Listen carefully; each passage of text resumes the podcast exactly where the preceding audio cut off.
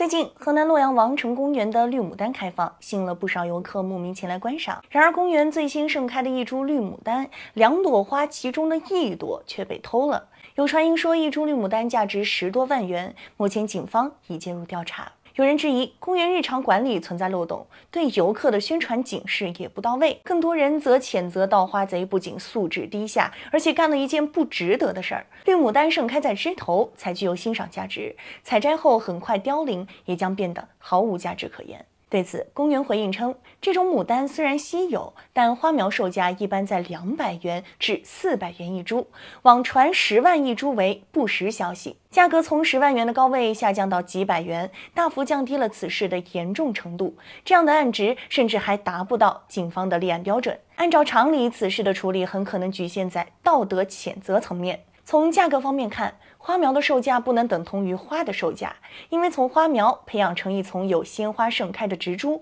不仅会出现很多折损，还要有较高的技术，需要投入不少人力物力。更何况花卉的价格受到供需等很多因素影响，市场波动很大。因此，这株绿牡丹究竟值多少钱，尚需通过专业的市场评估做出判断，并根据评估结果，对于盗花行为给予适当的处置。退一步来说，就算被盗的绿牡丹不太值钱，此事仍然具有极坏的影响。当前正值赏花的好季节，十万元牡丹被摘的消息极易引发社会的关注，随意摘花的不文明行为将随着这一消息广泛流传。倘若盗摘者没有得到应有惩罚，就可能产生不良的示范效应。由此看来，十万元牡丹被盗摘，惩戒不能简单以价格来论处，除了要客观评估价格之外，还要综合考虑社会影响等危害，并核查背后是否还有其他动机，然后再按照罚则对等的原则给予相应处罚。这样不仅能够让游客更加文明的观赏，而且还能避免此类行为带上